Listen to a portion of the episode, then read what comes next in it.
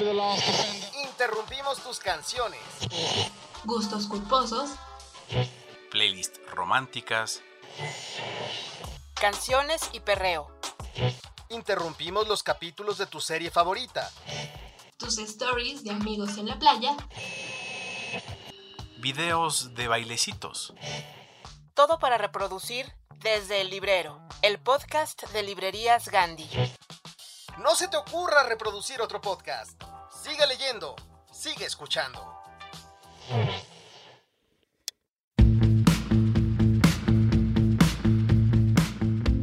Queridos lectores, qué gusto me da que nos pongan play, que nos activen, que nos sigan ya en el capítulo 48. Yo soy Yara Vidal y el día de hoy a mí me da muchísimo gusto presentar a Rosa Montero, porque ella bueno, siempre está viajando, siempre está activa, tiene un alma joven como una muchachita de 15 años, intelectual, eh, gran lectora, todo tema que toca, todo tema que se aproxima, le encuentra un ángulo interesante, a veces eh, es capaz de tocar una fibra muy íntima que nos hace sentir muy cercana a ella.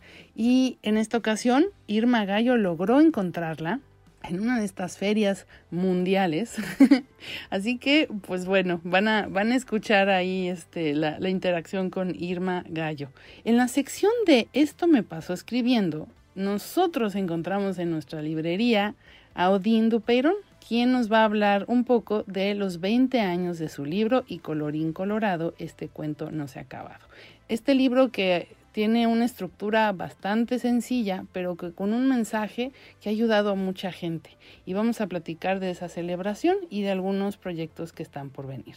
Quédate a nuestra sección Escucha para leer, donde te vamos a presentar un fragmento de Mi nombre es Lucía Joyce, la última novela de Sofía Busali. Y por si ya los extrañabas, te traemos los muy queridos avisos clasificados, que en esta ocasión andan bastante campechanos. Hay de todo para todos los gustos.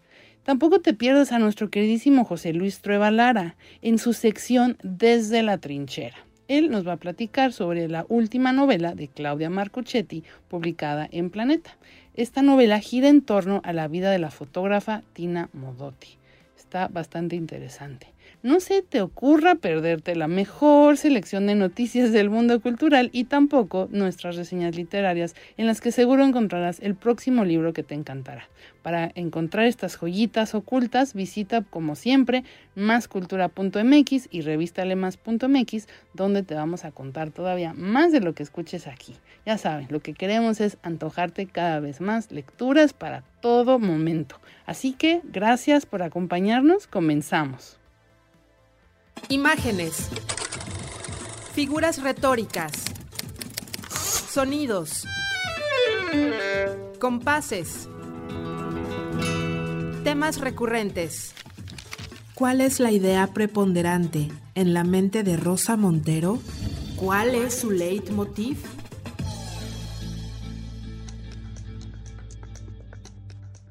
Hoy tenemos el enorme placer de conversar con la escritora madrileña Rosa Montero. Ella estudió periodismo y psicología y desde 1976 escribe nada más y nada menos que en el periódico El País. Además ha publicado novelas como La loca de la casa, La ridícula idea de no volver a verte, Lágrimas de lluvia, La carne, Temblor, Instrucciones para salvar el mundo, en fin, todas sus novelas son maravillosas y totalmente inolvidables. Entre los varios galardones que ha ganado se encuentran el Premio Keller del 2004, Premio Grinsan Cavour al Mejor Libro Extranjero publicado en Italia, Premio Internacional Columnistas del Mundo, Premio Nacional de las Letras Españolas en el 17 y el Premio Iberoamericano ASICOM en la Universidad de Oviedo este año. Queridos lectores, los voy a dejar con esta entrevista que le pudo realizar nuestra amiga Irma Gallo a la maravillosa Rosa Montero. Vamos a comenzar por su leitmotiv. Adelante. Cuéntame primero eh, por qué escribe Rosa Montero. Eh, la verdad es que no ha sido nunca nada voluntario, ¿sabes? Es decir, siempre digo que soy una escritora orgánica porque, porque nací así.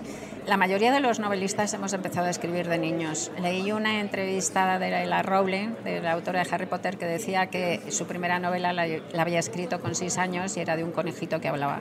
Y yo mis primeros cuentos los escribí lo mismo a los cinco o seis años y eran de ratitas que hablaban. O sea que nos da a todas por roedores parlantes, no sé por qué, pero bueno. Lo que te quiero decir con esto es que desde que me recuerdo como persona, me recuerdo escribiendo. Porque el, el recuerdo articulado de uno mismo pues está en torno a eso, a los cuatro o cinco años, ¿no?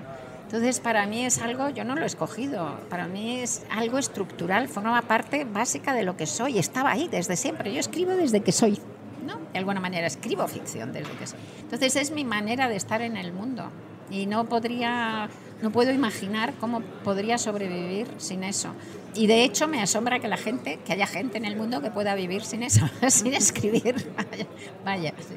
Bueno, tiene mucho que ver con este libro, con el peligro de estar cuerda. Tiene que, que ver, sí. Que ahorita hablaremos de eso. Rosa, cuando te llega un bloqueo creativo, ¿qué haces? Eh, no me ha llegado más que una vez de verdad y luego media.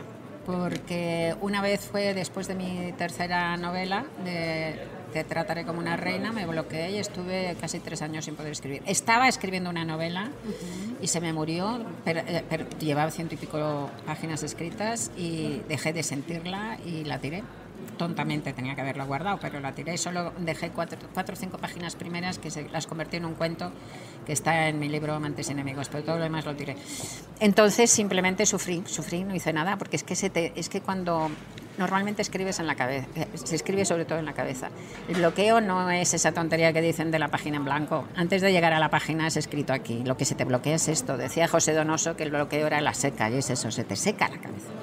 Normalmente nuestras cabezas están todo el rato llenas de imaginación. Imaginación que no va a ningún lado. La mayor, la mayor parte de las cosas que imaginas atraviesan tu cabeza, se pierden y no tienen ningún sentido. Tú vas jugando como los niños con la imaginación todo el día. Hasta que un día se una de esas cosas que se te ocurren te emociona tanto, te turba tanto, que de repente dices, yo esto tengo que compartirlo, ¿no? Y esto tengo que escribirlo, ahí nace la novela. Entonces, cuando te bloqueas, lo que pasa es que dejas de imaginar. No solo para la novela, para todo. Se te seca la cabeza. Y cuando se te seca la cabeza, dejas de sentir el mundo. De todo esto hablo en el libro, ¿no? Dejas de sentir el mundo, en el peligro de estar cuerda. Y, y dejas de ser capaz casi de vivir. O sea, es una cosa. Entonces fueron tres años horribles hasta que empecé, empezaba la imaginación otra vez a, a caminar y todo volvió. Y no sé todavía muy bien por qué sucede eso. Y luego tuve otro proceso que fue con. Antes de la ridícula idea, yo estaba también escribiendo, preparando una novela y la empecé a escribir ya después de un año y pico preparando y hice tres capítulos y lo mismo de, de repente dije, no puedo seguir con esta novela. Pero afortunadamente la semana mi editora me mandó los, los, diarios de Marie Curie, que es un diario que tiene 25 páginas nada más, que escribió la muerte de, Pierre Curie. Y, y ahí, ¡buah! Se me reventó la cabeza y vi el libro entero, así que ahí no tuve más que unos días de bloqueo, nada más. Pues casi se nos acaba el tiempo, pero no quiero dejar de hablar del peligro de estar cuerda Ajá. y sobre todo de estos, de estos personajes también que de repente eliges, como Silvia Plath. ¿Cómo es que llegas tú a investigar, a encontrar a estos personajes? Bueno, el, el peligro de estar cuerda para mí es el libro de mi vida, porque porque lo he estado escribiendo toda la vida, habla de eso, de cómo es la creación, qué, cómo, qué, qué pasa con nuestras cabezas llenas de imaginación, qué, eh, cómo, qué llamamos locura, qué llamamos cordura, qué relación hay entre ambas y tal. Entonces, pues me, me metí a, a, hacer una especie de indagación detectivesca sobre todo eso y a intentar entender cómo funcionan nuestras cabezas, y no solo la de la gente que nos dedicamos a cosas creativas, sino yo creo también la de un montón de gente que tiene también la cabeza cableada de una manera distinta, distinta. como yo, pero que no se dedican a cosas creativas. Y yo creo que, por ejemplo, toda la gente esta que es lectora maravillosa, que es una lectora apasionada, tienen exactamente el mismo tipo de cabeza. Aunque no se dediquen a algo creativo, tienen la misma cabeza. Y forman parte de lo que Marcel Proust llamaba la magnífica y lamentable familia de los nerviosos, que somos todos parte de esa magnífica familia. Bueno, entonces te metes a, te metes a Para investigar eso, pues te metes primero a hablar con expertos, ¿no? No a hablar, sino a estudiar a expertos, pues yo que sé, libros de neurólogos, de neurocientíficos, de psiquiatras, de edad. Y luego otra parte de conocimiento es eh, mirar la vida de otros eh, escritores, lo que ellos han opinado también sobre sus propias condición de escritura, sobre su propia condición mental y tal. Entonces, claro, eso te llega, te deriva a las vidas de gente que ha tenido una, una vida especialmente marcada por sus trastornos mentales, como puede ser Silvia Plath, como puede ser Emily Dickinson, por eso tienen un lugar más, un poco más grande en el libro también.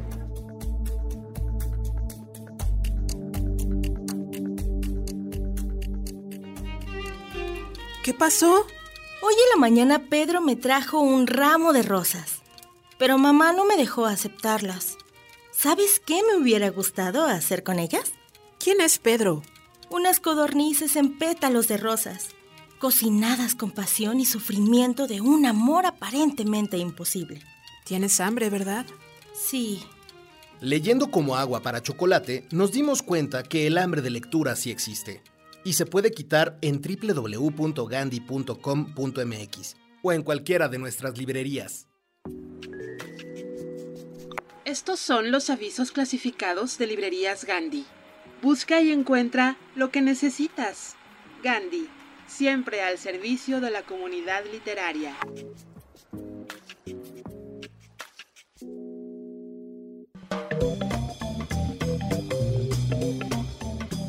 Padre Merrin nos envía este anuncio, ofreciendo sus servicios de exorcismos profesionales. Décadas de experiencia combatiendo a las fuerzas del mal en el extranjero, sobre todo en África y Medio Oriente, lo avalan, además de contar con la recomendación de todos los obispos del mismísimo Vaticano. Si usted está teniendo problemas con el maligno, el chamuco, Satanás o como prefiera llamarle, no dude en contactarlo le aseguramos que junto con el padre Carras alejará a cualquier espíritu del Averno que intente poseer su cuerpo. Para más información, puede consultar la clásica novela de terror El Exorcista, escrita por William Peter Blatty. ¿Estás buscando frases inspiradoras para mandar a sus contactos de mensajería o publicar en sus redes sociales? ¿Quiere que las demás personas le perciban como alguien culto e interesante, sin caer en lo común y lo ordinario? ¿Quiere mandarle una indirecta a su crush, pero no sabe qué poner? Olvídese de las palabras trilladas de Cortázar o Bukowski y comience a citar a la gran escritora francesa Marguerite Yourcenar, ya que en su libro, Fuegos, encontrará pensamientos para toda ocasión. Por ejemplo, si está en modo romántico, puede escribir, existe entre nosotros algo mejor que un amor, una complicidad. O, ¿a dónde huir? Tú llenas el mundo. No puedo huir más que en ti. Y si se siente más atrevido o atrevida, puede decir, un corazón es tal vez algo sucio. Pertenece a las tablas de anatomía y al mostrador del carnicero. Yo prefiero tu cuerpo. Verá que con estas frases tendrá el éxito en la conquista asegurado. Se solicita maestro experto en habilidades sobrenaturales como fading, volverse invisible cuando nadie presta atención, haunting, la capacidad de hacer que las personas se sientan incómodas hasta llegar a aterrorizarlas. Y Dream Walking, que es la cualidad de visitar y controlar los sueños de las personas, aunque sin causar daño físico.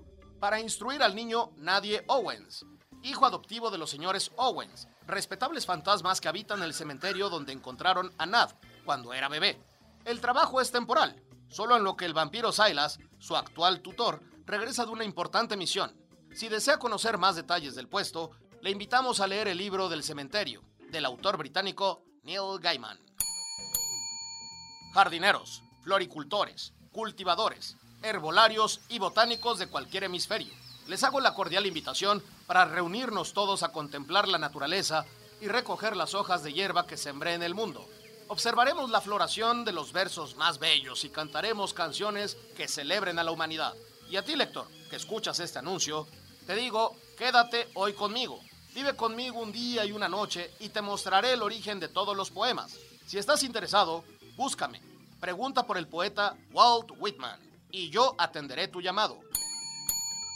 Solicito su ayuda para encontrar a la chica 100% perfecta a quien vi una bonita mañana de abril en una estrecha calle del barrio chic de Haruyuku en Tokio.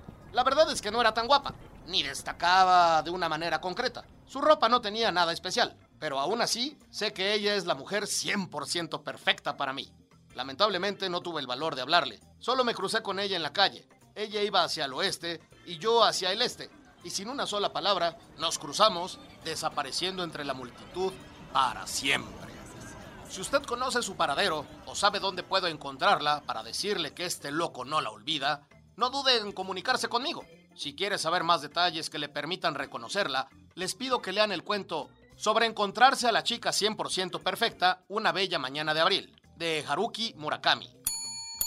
Querida audiencia, si ustedes están interesados en alguno de estos servicios, no dude en contactar al autor o personaje. Muchas gracias por su atención. Gandhi, al servicio de la comunidad literaria.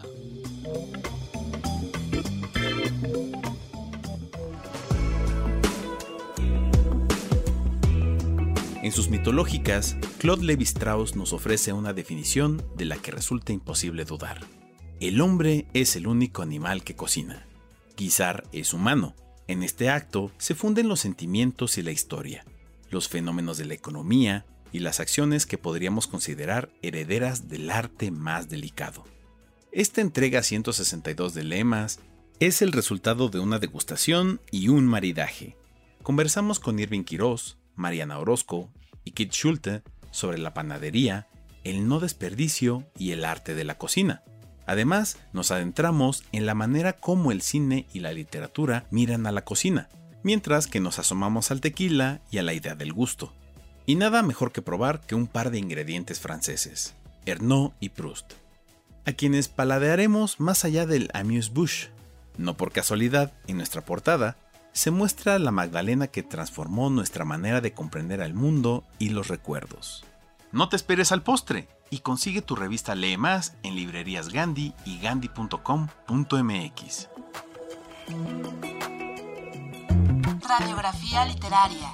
Diseccionando las obras que yacen en la médula de los autores. Quisiera que me dijeras tres libros esenciales en tu vida como lectora. Bueno, eso es bastante imposible, sinceramente, porque tú, bueno, somos todos, yo creo que los escritores somos lectores apasionados, somos en primer lugar lectores, que además escribimos.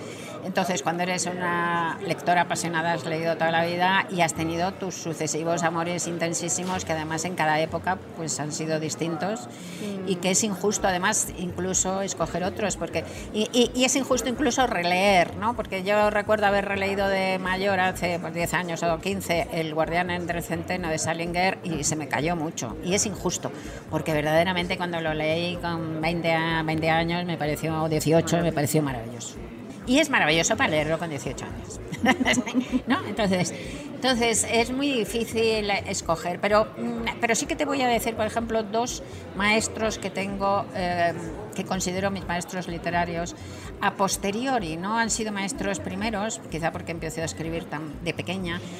Cuando empecé a leerlos, yo ya había publicado dos o tres novelas cada uno, eh, eh, pero sí que descubrí en ellos, cuando los leí, que ellos habían conseguido llevar al máximo, a lo sublime, a un nivel que yo nunca alcanzaré, todas aquellas búsquedas literarias que yo, que yo he, tengo y que hago, ¿no? O sea, o sea, he encontrado con ellos unas afinidades absolutas que ellos han llevado a lo sublime. ¿no? Entonces es en la parte mía más realista, más hiperrealista, incluso grotesca y tal, es Nabokov, Vladimir Nabokov, que me parece un absoluto maestro ¿no? y con el que me unen muchas cosas de, de gusto literario. ¿no? El, lo paradójico, lo, de, la, de la, mirada paradójica de la existencia, ¿no? El sentido del humor, las estructuras muy de cajitas dentro de cajitas. Pero ya te digo que todo eso ya estaba en mi escritura antes. De, lo que pasa es que al leerlo pues se me voló la cabeza porque dije, este tipo lo lleva, esto que yo busco lo lleva a unos niveles que yo no alcanzaré. Y en la parte fantástica, que Nabokov no tiene y que es un trazo muy fuerte mío, lo fantástico, pues Úrsula K. que es una escritoraza de tal calibre, tan inmensa. Una escritora norteamericana que se murió hace dos años, con 87 años, y que ha escrito pues, libros absolutamente... Yo, Los desposeídos, por ejemplo, yo creo que es una de las grandes novelas del siglo XX, de las grandísimas novelas del siglo XX, esas novelas en las que cabe el mundo como como Guerra y Paz con la montaña mágica. En, la, en los desposeídos no solo cabe el mundo, cabe el universo. Entonces es una autora absolutamente grandiosa. Entonces esos, esos dos autores, por esto que te digo, ¿no? Además la conociste. Sí, tuve la enorme suerte de ser amiga de ella, pero esto a posteriori, porque una Mary Harches, que es una profesora, una doctora, eh, que hizo, eh, una profesora de literatura norteamericana que hizo el doctorado con mis libros, y yo le contesto que me encantaba Úrsula K. luego entrevistó también para un paper, ¿no? para un trabajo, entrevistó a Úrsula y le dijo que yo que a mí me, bueno, y así nos puso en contacto y terminamos siendo amigas, que es una joya maravillosa que, que tu maestra se haga amiga tuya, pues es, la, es impresionante. Uy, sí. W, W, W. Punto. Gandhi. Punto. Com. Punto. M. X. Encuentra todo el romance y los libros que quieras en gandhi.com.mx. Pide ya. Y recuerda que el envío es gratis siempre. Pásele, ceñito, pásele, métale mano. ¿Qué le podemos ofrecer el día de hoy? Sí, mire, en Escucha para Leer tenemos poesía a la carta, novelas con enganche, textos alucinantes y todo sin que usted tenga que tocar una sola página. Escucha para Leer, nuestra sección de dramatización literaria. En algunas ocasiones, lo que parece un privilegio puede ser un horror. Piénsenlo. Piensen por un momento en lo que significa ser hijo de James Joyce. Lucía, su hija, era una bailarina espléndida, alguien que podría trazar con su cuerpo los mapas del saber, la maravilla de convertirse en una obra de arte en movimiento. Sin embargo, su vida fue atormentada. A los 22 años es diagnosticada como esquizofrénica y recluida en un hospital su padre, tiene con ella una relación terrible. Y quizá lo único que medio logra salvarla es su relación con Samuel Beckett, un romance frustrado que la locura le permite sobrevivir. Ahora escuchemos una dramatización de Mi nombre es Lucía Joyce, la novela de Sofía G. Busali, donde ella se adentra en la vida de este personaje trágico brutalmente desgarrado y condenado a la desgracia. Soy José Luis Trueba y por favor, escuchen.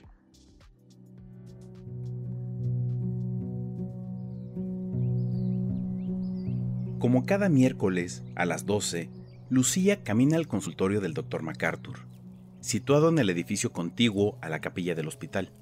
Bajo el brazo lleva el cuaderno donde escribe su vida va por los jardines en lugar de ir por el pasillo que une las residencias. Cruza descalza, con zapatos en mano, para sentir la frescura y la humedad del pasto. El día está soleado. Ve pasar entre las flores a un pájaro de pecho amarillo. Lo ha visto varias veces por ahí. Se pregunta si tiene el alma de algún ser que murió.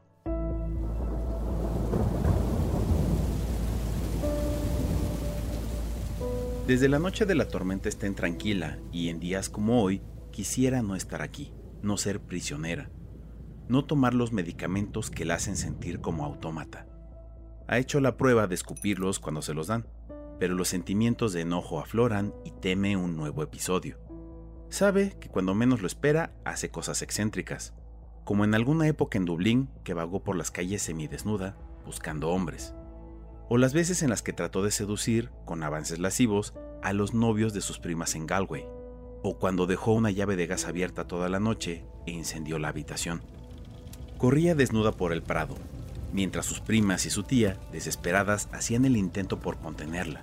Lucía reía a carcajadas, feliz de la hazaña, y mirando cómo las llamas salían por la ventana.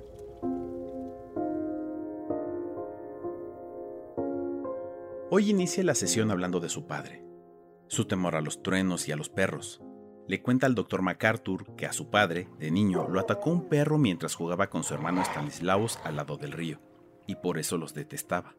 Le platica que de niña le hubiera gustado tener una mascota, pero era más que imposible. Recuerda que su padre le pedía recoger piedras en la playa para atacar a los perros callejeros, y, generalmente, las cargaba en la bolsa del pantalón por si acaso alguno se le acercaba. Hablan de los miedos, mas ella no puede descifrar cuáles son los suyos. El psiquiatra le da a Lucía una hoja para dibujar. Hace rayones sobre el papel, trazos zigzagueantes en forma de rayos negros y rojos. La mira tachar la hoja una y otra vez mientras dice: Anger. Sí, enojo. Odio estar encerrada en este lugar. Lo aborrezco. Años. Años de mi vida y mis sueños se quedaron atrás, enterrados en París. El rostro de Lucía se transforma. La rabia se nota en cada gesto, en cada movimiento. Nada, doctor. Nada. No llevé a cabo ningún plan. Pude haber sido una bailarina profesional, una maestra de danza, ganar dinero, rentar un departamento, ser independiente, salirme de casa por mis propios medios, dejar el ambiente familiar. Casi lo logro pero fue cuando mi padre decidió volver a cambiar de ciudad y mis ilusiones se vieron frustradas otra vez. Papá primero. Papá antes que nadie. El doctor MacArthur la mira, hace anotaciones, la deja hablar. ¿Cree usted que no me arrepiento de haber obedecido a mi madre? Deja esos movimientos extraños. No son para ti. ¿Movimientos extraños? ¿Antidanza? Eran las tendencias de ruptura contra las formas clásicas. Mis maestros eran la vanguardia del momento en París. Tuve suerte de tenerlos. Le dedicaba a la danza ocho horas diarias. Al final, me convencieron. Dejé de creer en mí. Todo lo abandoné. Lucía hace añicos el dibujo, lo avienta, se acomoda en el sillón, abraza las rodillas de sus piernas largas, ahora pesadas, se queda en silencio un rato, prosigue. Tuve varias presentaciones como bailarina profesional. No lo sabía, ¿verdad, doctor? Por eso, hasta el día de hoy, tengo esos sueños donde me veo bailando en el escenario y recibiendo aplausos del público, vestida con el traje de pez bordado con escamas plateadas. Durante meses me dediqué a confeccionarlo. La competencia internacional se llevó a cabo en el café de Balboulier. Todos estaban ahí. Papá, mamá, Giorgio, Sam Beckett. Cambia de posición. Está nerviosa. Se pasa la mano por su cabello blanco ondulado. Toma agua. El doctor MacArthur hace a un lado la libreta y rellena el tabaco de su pipa. Se da cuenta de que su paciente se parece cada vez más a su padre, el aire inconfundible del escritor que ve en fotografías. De joven, Lucía tenía más parecido a la madre. Al día siguiente del concurso salió en el Paris Time un artículo sobre mi actuación y una fotografía que aún tengo. El periodista escribió a pie de foto. Estilo sutil y barbárico. Los jueces alababan mis movimientos. ¿Cómo olvidar cada palabra? Cuando alcance su capacidad total en la danza rítmica, JJ podría ser conocido solo como el padre de su hija. ¿No es irónico, doctor? Por supuesto. Les estorbaba. A todos. A Giorgio. A mamá. A él también. El psiquiatra Escucha cada palabra, analiza los movimientos nerviosos de Lucía, hace anotaciones. Mamá no me quería en la casa por mis ataques impredecibles. La agredía todo el tiempo. Ella idolatraba a Giorgio. Cuando él se enamoró de Helen, la americana millonaria, varios años mayor que él, enfurecí. Me abandonó, igual que todos los hombres de mi vida. Me dejan, se van, y hoy dependo de ustedes los doctores que me dan fármacos para no sentir. No soy nadie. Solo soy y seré la hija lunática de un escritor. Ella solloza. La sesión termina. Él la deja desahogar su ira. El doctor MacArthur localiza a Miss Lori para que vaya por Lucía al consultorio. Al llegar la cuidadora, Lucía sonríe. Ha cambiado de humor y se despide del médico. MacArthur lo sabe. Su interior es un mundo. Lo que transmite al exterior es otro. Hasta el miércoles dice Lucía, enseñándole el cuaderno donde escribe su vida y añade. ¿Lo ve, doctor? Pensaba leer algo para usted. Será para la próxima sesión. Y no olvide seguir escribiendo. Miss Lori, ¿cuándo me lleva al cine fuera de aquí? Vamos, pida un permiso y sáqueme de este lugar. Pasearíamos en su coche y después me quedaría en su casa y al otro día regresamos al hospital. Hablaré con el director, te lo prometo.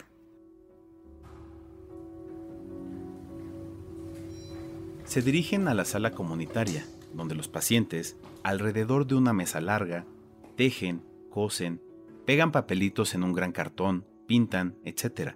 Lucía busca a Meredith y no la encuentra por ningún lado. Finalmente se sienta junto a Abby. Abby, la mujer de la gran manta, ha tejido a gancho por años cuadros de distintos colores y los une. Ahora la manta es inmensa. Para llevarla de su habitación a la sala comunitaria, es necesario que alguien la ayude. Cada día se sienta sola en la mesa de la esquina, extiende la manta y hora tras hora une la pieza terminada. Un donador anónimo le hace llegar mes con mes una caja de bolas de estambre. El donador ha sido siempre un gran misterio. La caja llega con una etiqueta. For Abby.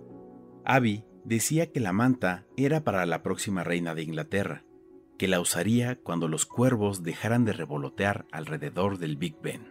Muchas veces Abby se la coloca en los hombros y pasea por los pasillos del St. Andrews con el porte de una gran soberana y hace que todos a su paso se inclinen ante ella.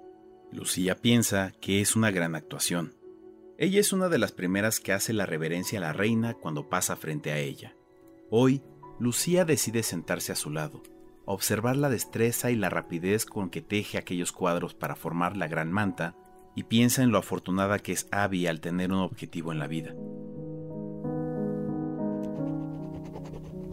Psiquiátrico. Martes. Diciembre. Odio pensar en la Navidad. Ha caído agua-nieve. Navidad y el árbol en Trafalgar Square. Parece que nevara.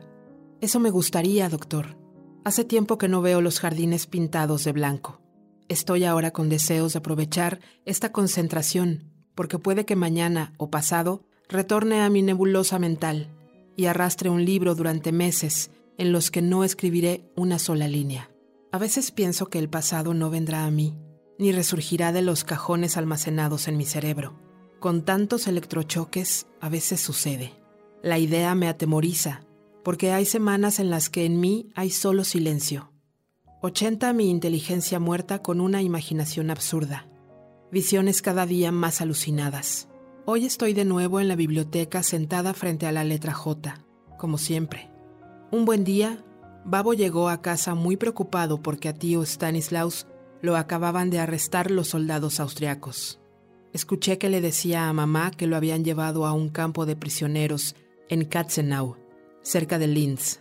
Él me sentó en sus piernas y me explicó que el tío Stani estaba en contra del gobierno y que una guerra había comenzado. Debíamos dejar Trieste de inmediato. Nos iríamos a vivir a Zúrich, porque era la ciudad más segura para la familia. Recuerdo que Giorgio y yo nos encerramos en el armario, muy angustiados con eso de que había guerra y de que nos cambiábamos a una ciudad desconocida donde se hablaba alemán. Dejaría a mis amigas de la escuela y a la maestra Bianca, a la que tanto quería. Giorgio me consoló diciendo que pronto aprenderíamos el idioma, pero eso de hacer amigos y entrar en una escuela nueva era horrible. Corría el año 1917 y yo tendría alrededor de 10 años. Los tiempos de Trieste terminaron justo cuando a mi padre le estaba cambiando la suerte y era cada vez más reconocido.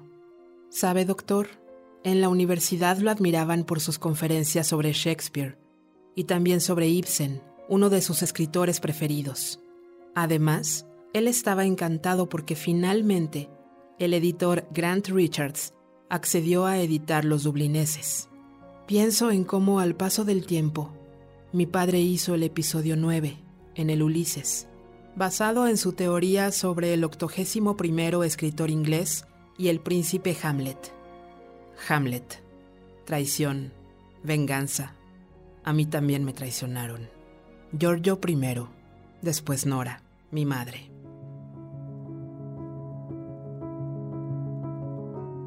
Lucía siente las piernas entumidas. Se levanta, camina por el pasillo con las manos dentro de los bolsillos del suéter gris. Al pasar por cada habitación, mira el interior de las que tienen la puerta abierta. Nadie. Silencio incluso. Se extraña. Sigue caminando. Detrás de uno de los cuartos escucha sollozos. Se asoma. Es la paciente nueva que acaban de trasladar. Es joven. No sabe cómo se llama. No ha platicado con ella ni lo hará. A estas alturas, no tiene deseos de hacer nuevas amistades. Regresa. Se detiene frente a su ventana. El mismo paisaje. El de siempre. Pobre mamá. De nuevo a empacar. Tía Eve regresó a Dublín. Y tía Eileen, como ya estaba casada con un banquero, se quedó en Italia. Babo escribía cartas todo el tiempo y recibía otras. Yo lo veía entrando y saliendo, arreglando no sé qué tantos papeles. Italo Svevo, uno de sus mejores amigos en Trieste, a quien le daba clases de inglés, de inmediato, al saber de nuestra partida, fue a despedirse. Papá lo extrañaría mucho porque platicaban por horas en el café, y al regresar a casa, él pasaba mucho tiempo haciendo anotaciones en distintos papelitos. El señor Svevo era judío y papá se fascinaba con los detalles de su cultura.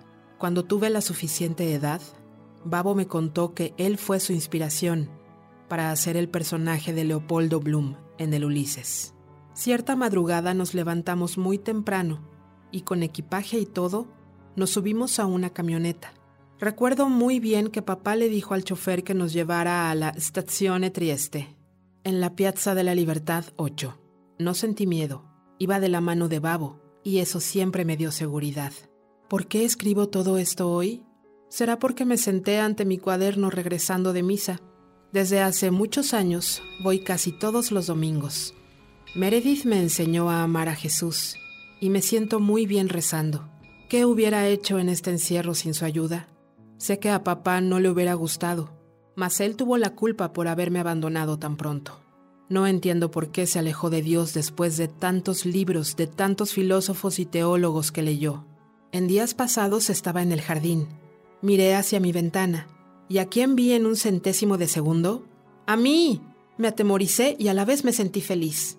Ahí de pie, mirándome, estaba una mujer alta, ya mayor, con mirada extraña, melancólica, de ojos mirando hacia adentro. Qué parecido tan asombroso tenía con mi madre. ¿Será posible? La experiencia del doble como Goliathkin en la novela El doble de Dostoyevsky siempre me ha fascinado. Y aquella noche que no era noche sino un rito oscuro, reventé. Tuve deseos de embriagarme como mi padre, de fornicar, de restablecer el hastío y la calma y la espera absurda de siempre. Me masturbé imaginando que Sam besaba mi cuerpo y acariciaba mis senos. Soledad.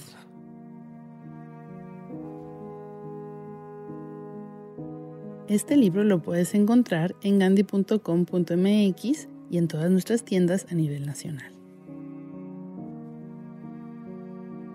Te quiero, te quiero, te quiero, porque te quiero. Te quiero, te quiero, porque te quiero. Gracias. Leer incrementa tu vocabulario. Librerías Gandhi. El sano cotorreo es esa costumbre que tienen las personas de hablar entre ellas, cual si fueran aves coloridas, divertidas y sobre todo cotorras. ¿Qué tiene que ver un cotorro con nuestros invitados? Especialmente que nuestros invitados son bien cotorros. Les gusta el jijiji y el jajaja, los libros y echarse una buena platicada. Esto es Echando Coto.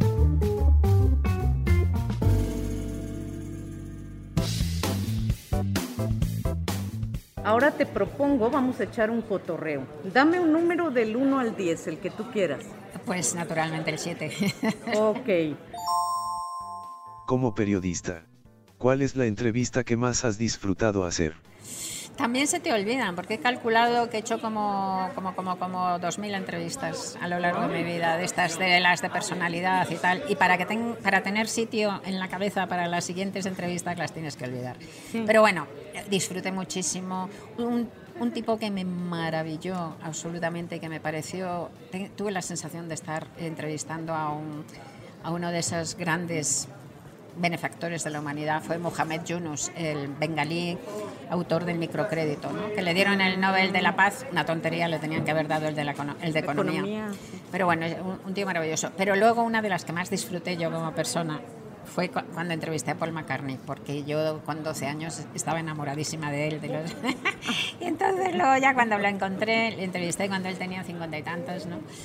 Y todavía estaba Linda Eastman viva y en su granja de Success y, y entonces estuvimos allí todo el día viendo cómo grababa y luego y, y Linda Eastman nos traía sandwichitos y té y tal. Y luego después de ver cómo grababa el disco era Flowers in the Dirt durante todo el día pues hablamos un par de horas y le encontré maravilloso. Eh, eh, no había envejecido se había derretido porque ese es un problema que tenía. Pero pero fuera de eso seguía tan persona tan tan tan persona me pareció un tío maravilloso esa entrevista me gustó mucho personalmente A ver, dame otro número. el 3 Estar cuerdo. Es un peligro. Es un verso de, de Emily Dickinson, de un poema maravilloso. Emily Dickinson, como, como, como sabes, pues vivió una vida como muy rara, terminó sin, sin salir de su cuarto durante 20 años. Ahora se sabe casi seguro que fue sometida a abusos de, por parte de su padre, seguramente también, probablemente también por parte de su hermano, abusos incestuosos. Entonces hay un poema que a la luz de esto tiene mucho sentido y que cuento en mi libro y de ahí saco el título del peligro de estar cuerda. Entonces dice, cuando como niña, niña en la niñez oscura, te la imaginas, ¿no? Ahí la pobre, pues eh, cuando sentía que, el mundo era horrible, dice, tuve la suerte de encontrarlo, estoy haciendo despoemizado, naturalmente, estoy contando solamente el contenido. Tuve la suerte de encontrar un libro, tuvo la suerte de encontrar los poemas de una escritora mm, victoriana y entonces se quedó fascinada y eso la salvó. El poder leer poesía y de una mujer que le de- demostró que ella podía escribir poesía también. Eso la salvó y es lo que cuenta en el poema. Entonces supe, dice, si el peligro de estar cuerda, yo volví a sentir el peligro de estar cuerda es volver a vivir dentro de la ley paterna, dentro del mundo ordenado, que era el mundo del abuso, de la violación. Si el peligro de estar cuerda yo mm, vo- volví a sentir, pues podía siempre mm, liberarme o protegerme con los tomos de vieja brujería, que eran los, con la belleza de la poesía, ¿no? Los tomos de vieja brujería era la poema. O sea, cómo la literatura y cómo la belleza y cómo el arte te salva de la vida.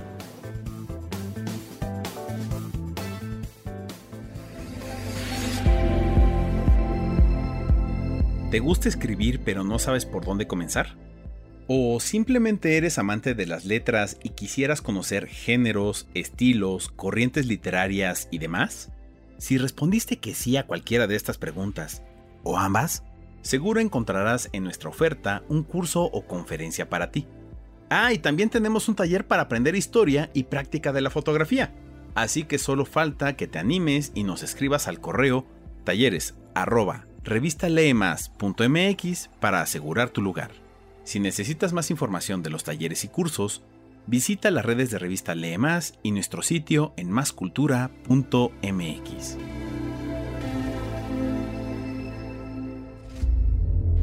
We will gain the inevitable triumph. A través de las letras y de su voz, José Luis Trueba Lara nos lleva por las historias que están en la historia con H mayúscula. We shall fight on the beaches. We shall never surrender. Pásale. Esto es Desde la Trinchera.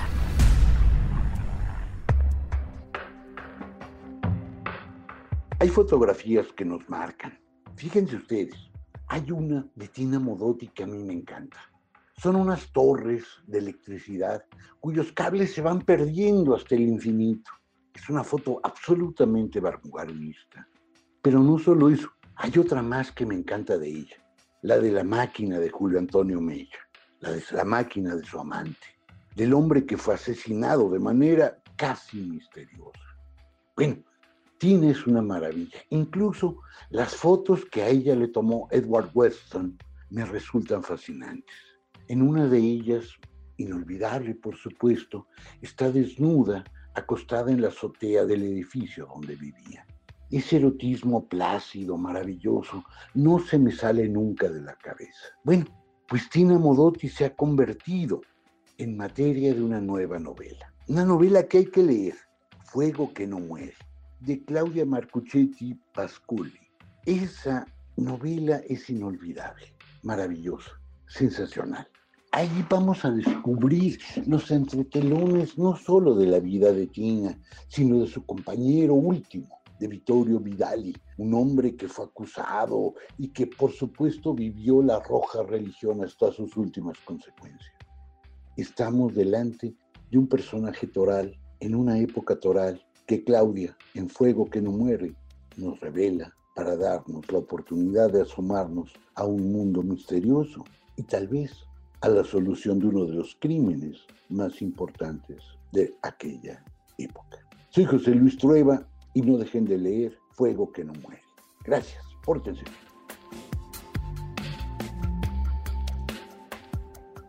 ¿Qué, qué me ves, güey? Pues qué, güey. Pues que tengo pintados monos o qué, Pues ahorita, güey, tú Pues, y ¿qué yo, güey. quieres, qué? De una ¿Qué, vez, güey? No me de empujes, una vez, güey. Ya, Órale, güey, ya, güey, son amigos, ¿Y este güey qué? Tú no ¿Qué te me- metas, ¿Qué quieres, güey? ¿Qué te pasa, güey? no, güey. Órale, ¿Qué güey. quieres, güey? bueno, ¿qué- bueno, ¿qué onda, güey? Órale, ¿Tú güey. qué, güey? Leer incrementa tu vocabulario. Librerías Gandhi. Una hoja en blanco, una letra, después una palabra, luego una oración, un párrafo, una página, un capítulo, una historia completa. Pero todo lo que pasó hasta llegar a esa historia, te lo contamos aquí. Esto me pasó escribiendo.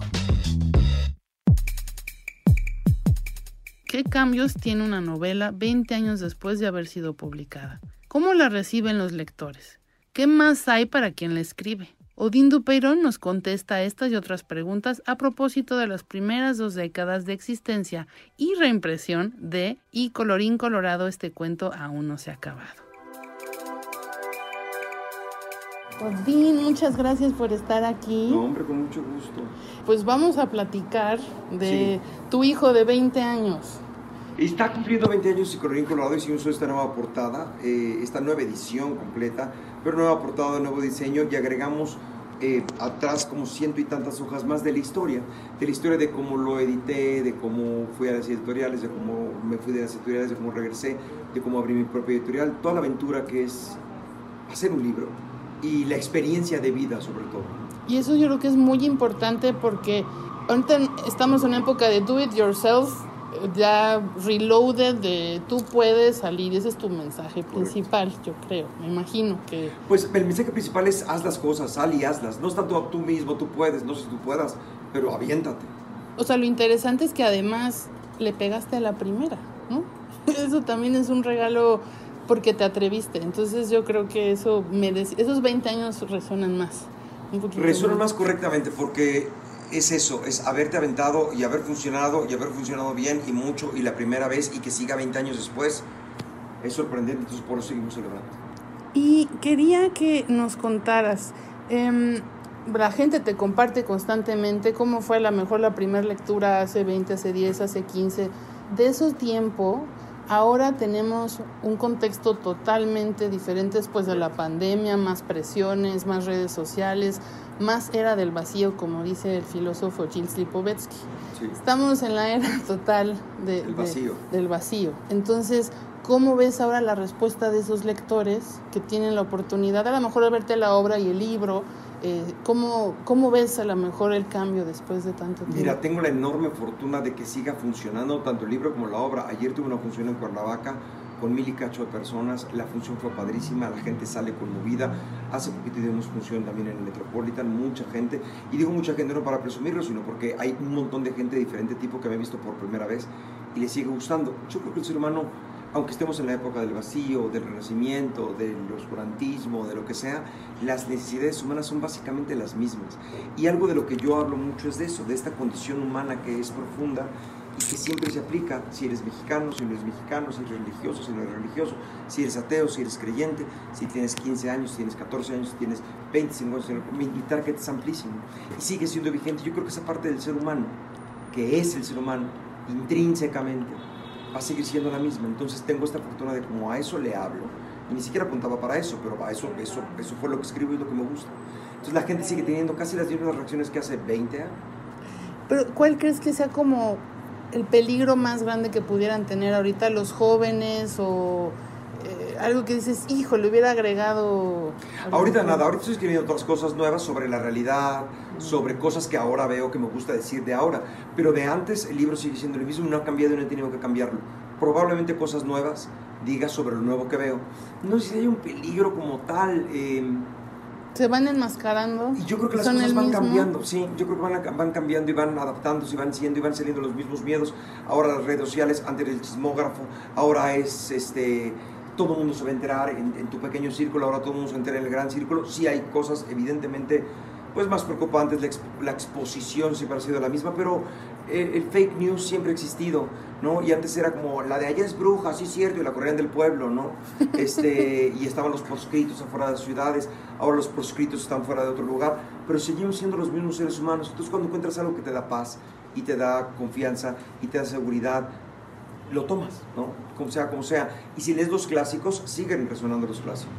Sí, cuando le das al centro que nos conecta Correcto. a todos. Es lo que yo creo que es lo importante. ¿Qué nos puedes compartir de alguna experiencia que te haya movido mucho? Porque es muy conmovedor que, o sea, de ambas partes, que tú te des el tiempo para contactar a esos lectores, a esos espectadores, que, ¿cómo les llamas? Que son los testigos. Ah, bueno, ellos se llaman, ellos Ah, se llaman bueno, los testigos de Odín. No, yo no, no los digo. Yo no tengo ni los ni las Odín, Odinada, ni los dupeironescas, ni nada tengo. Yo siempre no tengo ni club de fans.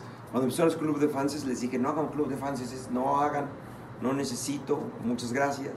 Entonces se dicen ellos y hay quien se dice muchas cosas, pero me conmueve mucho la gente siempre me sigue conmoviendo. Ahorita dijeron dos o tres historias de vida de- del libro, de lo que les ha dejado mi trabajo.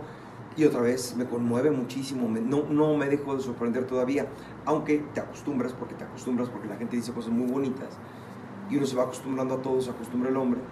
Hay momentos en los que me vuelve a conmover y me vuelve a sorprender y vuelvo a decir, no puedo creer que esto siga pasando. Entonces, me conmueven las historias, todas, todas. Perdí a mi padre, perdí a mi madre, se murió mi hija, eh, te encontré cuando me divorcié, cuando me separé, cuando perdí a mi esposo, cuando me vi a mi esposa, cuando, no, o sea, las historias siguen siendo conmovedoras. Pero, ¿y, y ningún momento se vuelve un poquito abrumador? No, porque no estoy tan expuesto a eso y porque también entiendo que no estoy expuesto porque no me gusta salir a, a- a- con la Claro, gente. hacia el baño. Soy, soy- no, soy muy, mi vida privada es muy privada y trato de mantener el tiempo, el más que tiempo que pueda fuera de eso. Pero las veces que me lo dicen es muy bonito. También la gente me tiene mucho respeto, me he dedicado en las redes sociales, en las redes sociales a decir, no me gusta, o sea, no hago esto ni por la fama ni por la gloria ni para que me vean a fotógrafos. Sí. Es que me siento incómodo, entonces la gente me respeta mucho. Mm, Y ay, sí, ya sé que bueno. no te gusta, y nada más te quería saludar a gracias. Ya sé que no, no te preocupes. a muchas gracias. Entonces ya me me- la verdad es que me respetan. Si estuvieras en Londres sería como la, la prensa rosa de Odín no separa la basura orgánica, ¿no? o Sí, algo exacto. así. Nada de eso, Mm. Ah, qué bueno. ¿Y nos puedes compartir eh, qué estás escribiendo ahorita? Estoy escribiendo pues varias cosas, estoy escribiendo un libro sobre el amor, otro libro sobre la realidad, unas cartas de amor, otros como mis puntos de vista. Estoy escribiendo una obra de teatro donde quiero hablar de mi postura sobre Dios y un ciertos cuestionamientos que tengo. Am, y por ahora eso, con eso tengo. Sí. Eso es lo que estoy escribiendo ahora, espero que pronto algo de eso esté, como escritor esté pronto. Y lo, lo padre que lo mencionabas en la conferencia es que tal vez, o sea, te está saliendo también de, te- de tu espacio de confort al salir en un- con un tema tan delicado que es Sí. la fe de cada quien, ¿no? Pues más que de mi- la gente de repente piensa que si toco temas por controversiales y no, toco temas porque los quiero tocar. Claro. Porque hay algo que me gusta, algo que me interesa y entonces quiero hablar de esto. Quiero hablar de esto, quiero hablar de esto. No, no es que tenga yo, no me metí a estudiar, para, hablo de esto desde mi punto de vista con toda la desfachatez que da la ignorancia que tengo sobre el tema, lo advierto. Esto es mi punto de vista, lo que yo creo, quiero hablar de esto yo, ¿no? Y ya. No, no estoy persiguiendo que la gente lo acepte, no lo acepte, quiera o no quiera, ni que sea controversial o no, nada más quiero hablar de las cosas que quiero hablar. Y plantear preguntas, ¿no? Plantear preguntas, que es lo que más hago. Sí. Más que respuestas, traigo preguntas, muchas preguntas que quiero hacer y doy mis respuestas. Tengo esta pregunta, es, llego a esta conclusión. Si alguien tiene otra, hágamela saber. Si alguien piensa otra cosa, compártala conmigo para saberlo y ya. Y ese es un artista. Creo que de eso se trata. Sí. De ese es el artista, el que trae lo que, te- lo que lleva adentro y lo expone a los demás. www. Punto. Gandhi. Punto. Com. Punto. MX. Encuentra todos los dramas y libros que quieras en ganti.com.mx. Pide ya y recuerda que el envío es gratis siempre. En esta sección hablaremos sobre las noticias más importantes en el mundo cultural. Comentaremos sobre las novedades editoriales y tendremos entrevistas con actores y personajes de la cultura mexicana e internacional. Esto es Cultura Lees, la sección informativa de Desde el Librero. Luz Gabás, ganadora del Premio Planeta. Con la novela histórica Lejos de Luisiana, la escritora Luz Gabás obtuvo el Premio Planeta que otorga un millón de euros a quien lo gane. Luz Gabás, conocida por Palmeras en la Nieve, se convirtió en la octava mujer en recibir el galardón literario con el mayor monto económico del mundo. Esta septuagésima primera edición del Premio Planeta confirmó una vez más el gran interés que este galardón despierta en el mundo de las letras más allá de nuestras fronteras. Se recibió la cifra récord de 846 originales procedentes de diversos lugares del mundo.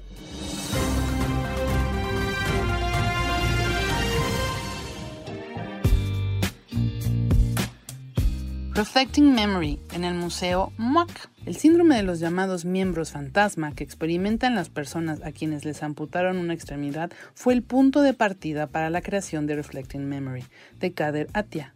Es una metáfora de los fenómenos que ocurren en la sociedad con respecto a los traumas colectivos. El video del artista Franco Angelino se proyecta en la sala 10 del espacio virtual del MAC y podrás verlo hasta el 8 de enero del 2023.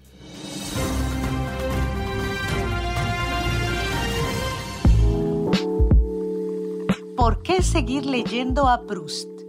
Hace 100 años murió Marcel Proust. ¿Por qué seguir leyéndolo? Para responder esta pregunta no te puedes perder la charla entre Magali Torres, arroba nena monstruo, Nicolás Alvarado y Adán Ramírez Serret, que conversarán sobre el universo literario del escritor francés. Tienes una cita con nosotros el jueves 3 de noviembre a las 19 horas en el foro Expresarte de la librería Mauricio Achar.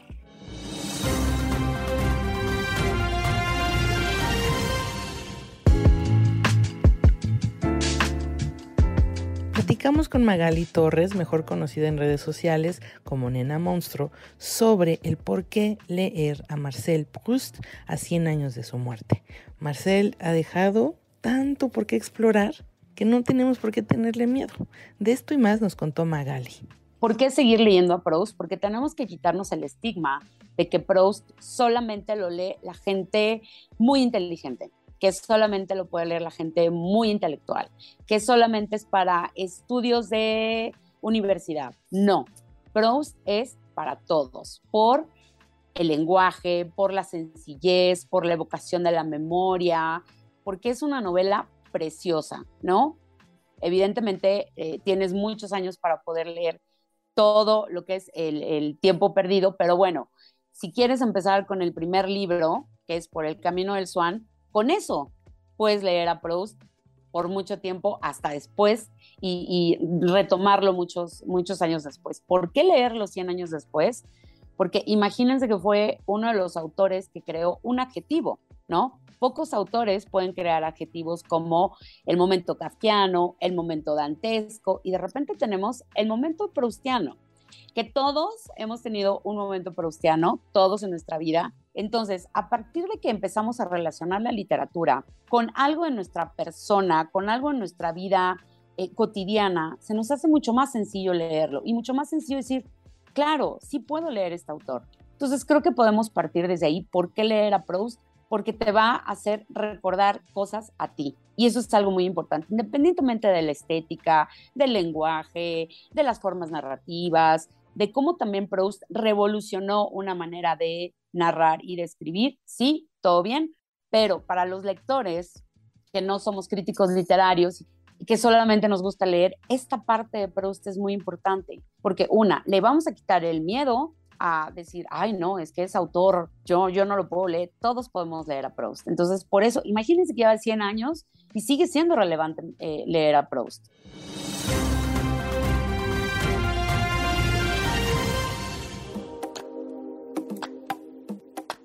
Estas son algunas recomendaciones que pueden encontrar en nuestras mesas de novedades editoriales y en gandhi.com.mx.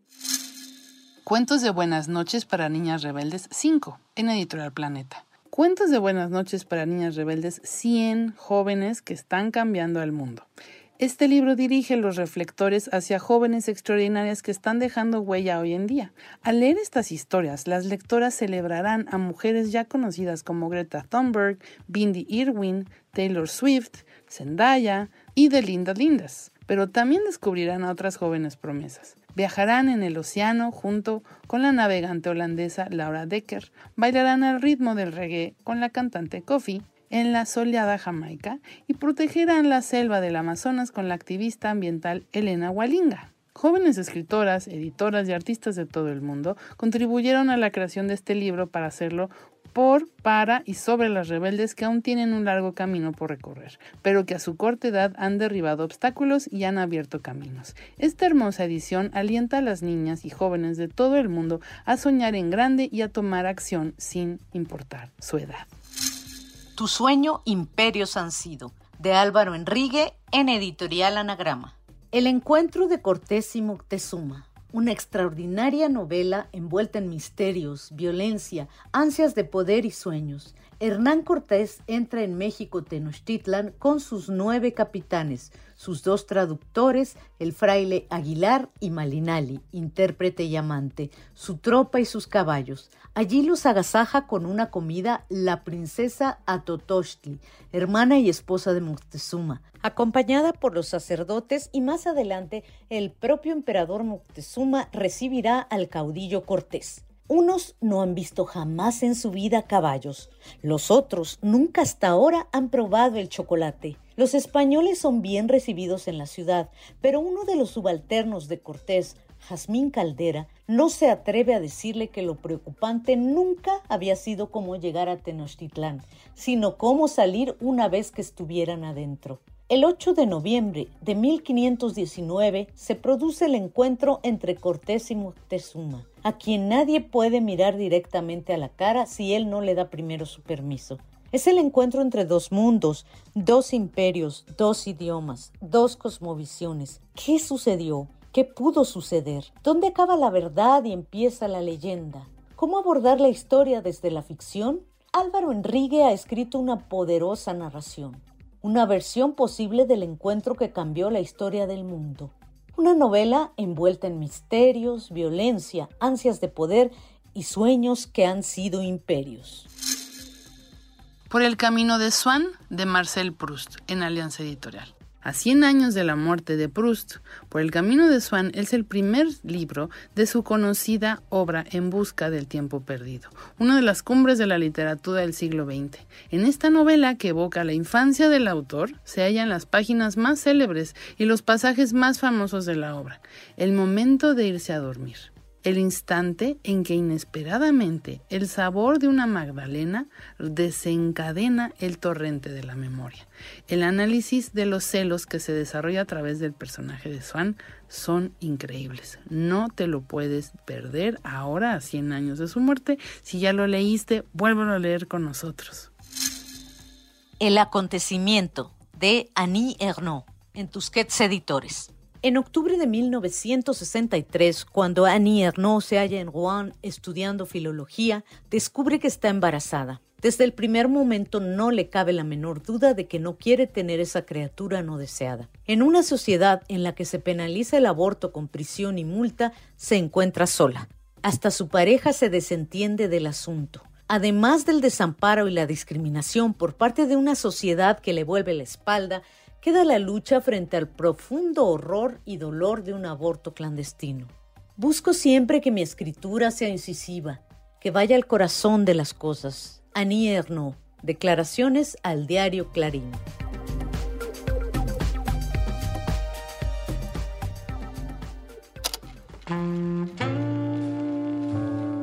Entonces, ¿qué vamos a hacer esta noche? No sé. Tú dime, ¿qué quieres hacer? ¿Y si leemos poesía de verso en beso? ¿No prefieres ir con mis amigos y después a mi casa?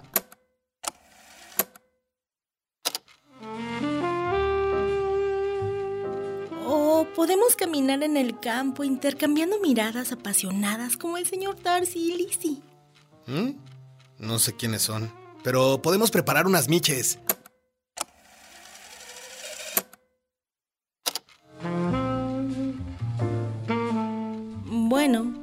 Solo ver una película.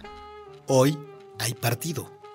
Un romance de cuento solo se encuentra en www.gandhi.com.mx o en cualquiera de nuestras librerías.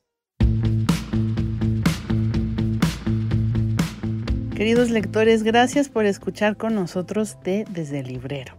Para nosotros es un gusto y un placer que nos escuchen, que nos compartan, que nos califiquen también. Dejen sus comentarios por favor en nuestras redes, en arroba librerías Gandhi, en arroba revista y directamente en las plataformas en donde nos están escuchando actualmente.